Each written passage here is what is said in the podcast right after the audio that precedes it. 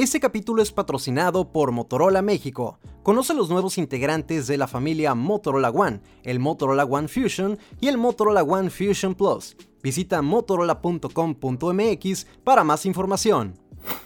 ¿Qué onda cracks? ¿Cómo están? Yo soy Luis Cava de Android Evolution Podcast y hoy venimos con el capítulo número 19. Honestamente este es uno de los capítulos más controversiales o polémicos porque vamos a hablar también, además de algunas noticias muy relevantes de la semana, vamos a profundizar sobre el tema de Apple y las demandas. ¿Cómo está demandando ya prácticamente en exageración?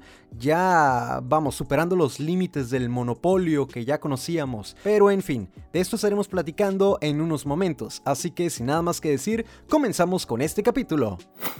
La primera noticia tiene que ver con Microsoft amigos, ya que pues sí, ya dio a conocer la fecha de lanzamiento de los Xbox Series X. ¿Y por qué es tan importante esa noticia? Lo que pasa es que había muchos rumores de que la fecha se iba a posponer o se iba a cambiar hasta el 2021. Todo esto debido al sorpresivo retraso que tuvo el juego Halo Infinite. Ya la compañía Microsoft ha salido a anunciar que noviembre será el mes en que podremos comprar la nueva consola. Una noticia bastante corta, pero que sentía la necesidad, en verdad, de poder compartirla y así aprovecho para preguntarte, ¿eres Team Xbox o Team PlayStation? Házmelo saber por mis redes sociales.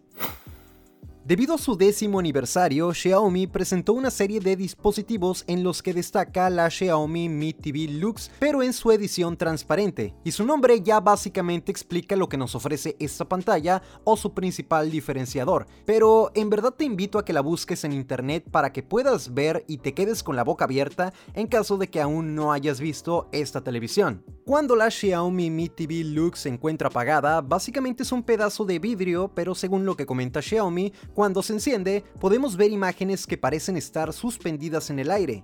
Para esto utilizaron un panel OLED de 55 pulgadas. Este panel tiene la capacidad de mostrar 1.07 millones de combinaciones de colores. Otra de las atracciones de esta televisión es su frecuencia de actualización de 120 Hz y una velocidad de respuesta de 1 milisegundo, obviamente pensado para el sector gamer. Por si fuera poco, el panel tiene apenas 5.7 milímetros de grosor, ya que todo el hardware se encuentra en un módulo inferior. La televisión transparente de Xiaomi cuenta con un chip MediaTek 9650, acompañado de AI Master Smart Engine para optimizar la imagen. En el audio tiene compatibilidad con Dolby Atmos y cuenta con AI Master for Audio, que detecta qué tipo de contenido estás reproduciendo y así selecciona el modo de audio más optimizado para mejorar la experiencia. En la interfaz contamos con MIUI para televisión y un apartado muy interesante es que contamos con el modo Always On, que viene perfecto para decorar nuestra sala, habitación o donde quieras colocar esa televisión. Pero a ver, vamos a hablar del precio, ya que accesible no es, para nada. Más bien es un artículo de lujo, ya que si queremos comprar la Xiaomi Mi TV Lux edición transparente, vamos a tener que pagar 49.999 yuanes, algo así como 7.190 dólares o unos 160 mil pesos mexicanos. A mí me gustaría preguntarte, ¿comprarías una televisión de este precio, sobre todo pensando en la innovación? ¿Realmente destinarías 160 mil pesos mexicanos o 7.190 dólares para una televisión? Como siempre te digo, hazme saber todo esto por mis redes sociales. En Instagram y en Twitter me encuentras como arroba luiscaba97 y en Facebook como Android Evolution. Bien amigos, ahora vamos a pasar al tema más polémico de este podcast, de este capítulo, que tiene que ver con la empresa Apple, ya que en esa semana se vio involucrada en al menos dos demandas, y digo al menos porque son las que sabemos, las que conocemos, quién sabe cuántas más hayan hecho. Posiblemente ese capítulo se extienda más del promedio porque vamos a platicar bien a detalle qué es lo que está sucediendo. Para empezar, a inicios de la semana, Apple demandó a una pequeña empresa. Digo pequeña porque la cantidad de trabajadores o la cantidad del equipo de trabajo es de apenas 5 personas. Seguramente la facturación que están haciendo es bastante grande, pero en realidad estamos hablando de un grupo de personas bastante limitado a comparación del monstruo que es Apple. Y básicamente esta demanda surge ya que Apple asegura que el logotipo de la aplicación Prepare tiene similitud con el suyo por eso decidió proceder legalmente. Quiero invitarte a que entres al sitio web de la aplicación prepear.com, así tal cual, prepear.com. Una vez que ya entraste, también lo vas a tener aquí en la descripción del podcast, vas a poder ver que el logotipo es una pera y que a ciencia cierta no es que sea lo mismo, ni siquiera que se parezca al logotipo de Apple. Aquí simplemente Apple está haciendo todo este show, todo este relajo, porque dice que el hecho de que sea una fruta puede causar cierta similitud y confusión, es lo que argumentan, con su marca, con Apple. Así que, ¿cómo lo ves? Quiero que me vayas platicando también tu opinión respecto a esto, porque espérate que se pone más interesante la cosa. Honestamente, quiero pensar que estamos claros y que sabemos que los logotipos de frutas pueden existir miles, millones, pero no considero que esto sea razón de plagio por parte de Prepear. Aquí lo interesante es que Prepear dijo lo siguiente, la mayoría de los pequeños negocios no tienen decenas de miles de dólares para pelear contra Apple, pero por otra parte, Apple comenta lo siguiente, el logo del aplicante, en este caso Prepear, consiste en una fruta diseñada con minimalismo, con una hoja colocada a la derecha, lo que remite al famoso logo de Apple y causa una impresión comercial similar. Ese es el argumento de Apple para proceder legalmente. Obviamente Apple tiene sus razones para proceder, pero eso no quiere decir que estén en lo correcto. De hecho, hay pruebas de que Apple básicamente es una empresa monopolio, así que esta será la nueva jugada para monopolizar el tema de los logotipos de fruta pero eso no termina aquí, porque a lo mejor no habías escuchado esta noticia sobre la demanda a la aplicación Prepear. Pero, ¿qué tal con la demanda a Epic Games o la eliminación de Fortnite de su App Store? Esto tal vez ya lo habías escuchado, ¿no? Todo comenzó debido a que Fortnite anunció descuentos en los precios de los pavos, que como muchos sabemos, los pavos son las monedas virtuales que se utilizan para hacer compras in-game o dentro del juego. Pero no hablamos de descuentos temporales, sino que eran descuentos que llegaron para quedarse, para todas las plataformas. De hecho, no solamente en Android, en iOS, sino que también para computadora y también para consolas de videojuegos. Aquí el detalle es que en el caso de los móviles, de los smartphones, el pago se tendría que efectuar mediante el método de pago de Epic y no por la Play Store o la App Store. Un detalle importante es que los métodos de pago de la Play Store y App Store seguirá activo, pero el precio será normal, así que el descuento solo se refleja en el método de pago de Epic, por lo que el usuario seguramente termina eligiendo este último. Voy a preferir pagar menos mediante Epic Games a tener que pagar 20% más a través de la Play Store o de App Store. Epic Games comenta que Google y Apple le cobran un 30% de comisión por venta. Imagínate, 30%. Es por eso que no aplica el descuento en esos métodos de pago. Y como te explicaba, tiene mucho sentido, ya que prefieren dar un 20% de descuento a que Apple o Google les quiten un 30%.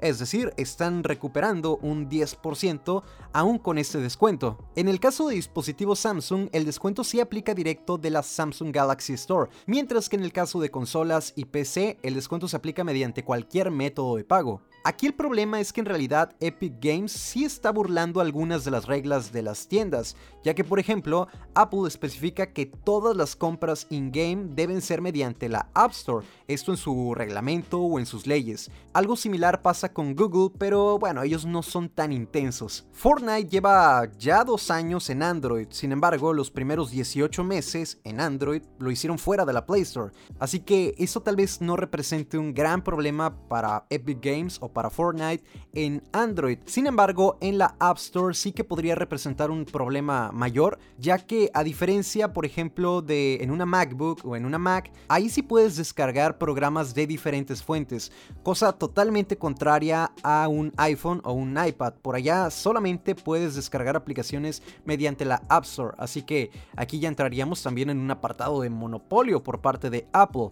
Algo que también comentó el CEO de Epic Games es que no apoya para nada las prácticas de Apple y Google con las comisiones que cobran en sus tiendas digitales. Recordemos que es un 30% de comisión que le cobran a cualquier desarrollador. Así que sí, estamos hablando de una comisión bastante alta. Obviamente no están obligando a ningún desarrollador a entrar a su tienda para poder comercializar su aplicación, pero ¿qué opinas? Sí está un poquito alta la comisión, ¿no? 30%. De lo más reciente sobre esta noticia es que efectivamente Fortnite ya fue eliminado de la App Store y están ahora sí que negociando toda esta parte para poder recuperarla, porque seamos honestos, para los dos es negocio. Apple asegura que Epic Games y Fortnite en específico creó un monstruo de negocio en el apartado de móviles gracias a la App Store. Al final esa tienda pues funciona como una plataforma para que las aplicaciones puedan llegar a más gente.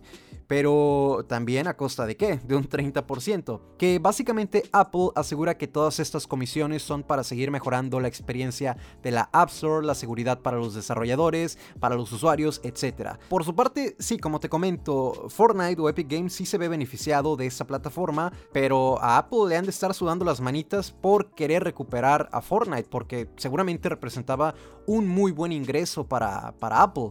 Así que están ya en pláticas. Epic Games dice, ok Apple, si tú le bajas a la comisión, yo no me voy a ver beneficiado de, esto. O sea, no va a ser un ingreso para mí. Lo que tú me descuentes de la comisión, yo se lo voy a dar a los usuarios en descuentos para las compras dentro del juego. Así que esto al final de cuentas podría resultar bastante bueno para el usuario, que al final es el más beneficiado en este tipo de situaciones. Pero quería platicar de esto más a detalle. Se me hace por parte de Apple muy exagerado lo que están haciendo. Al final de cuentas es mi opinión, me encantaría saber qué es lo que tú opinas. A lo mejor tú dices, está bien, o sea, Apple tiene que defender lo suyo, tiene que poner demandas a las empresas que tengan logotipos de frutas, tienen que poner demandas a quien quiera burlar eh, pues las leyes o reglas que tienen dentro de la App Store. Esto sí, totalmente de acuerdo, ¿no? Que si son exageradas, pues sí, tal vez la comisión es muy alta, pero como bien comenta Apple, ellos están poniendo las cartas sobre la mesa y ya depende quién quiera aceptarlas o no. Nadie está obligado a formar parte o a comercializar su aplicación dentro de la App Store o en su contraparte en la Google Play Store, que básicamente es muy similar el caso. En fin, quería platicar un rato sobre este tema Vamos a ver qué pasa. La aplicación Prepear se está defendiendo, Epic Games también se está defendiendo. Ya no están doblando las manitas. De hecho, Epic Games lanzó un anuncio muy muy padre que tienes que ver si aún no lo has visto, parodiando al comercial de Apple 1984.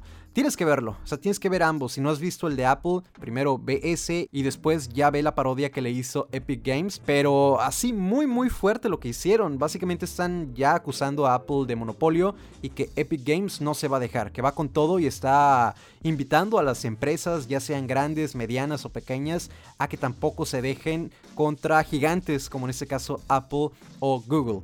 Así que bueno, Ahí te, dejo de tarea que veas este comercial o este par de comerciales, tanto de Apple como de Epic Games parodiando el comercial de 1984. De mi parte ha sido todo, espero que te haya gustado este capítulo, que fue más extenso, sí, pero quería profundizar más en este tema de Apple. Así que espero que te haya gustado, ya sabes también que me puedes hacer saber lo que quieras por mis redes sociales, Instagram y Twitter como arroba luiscaba97 y Facebook y el canal de YouTube como Android Evolution. Te espero por allá para poder platicar sobre esos temas y cualquier otro que quieras, o si quieres pasar a saludar, por allá podremos charlar un rato. Sin nada más que decir, me despido, de mi parte ha sido todo, nos escuchamos en el próximo capítulo. ¡Chao!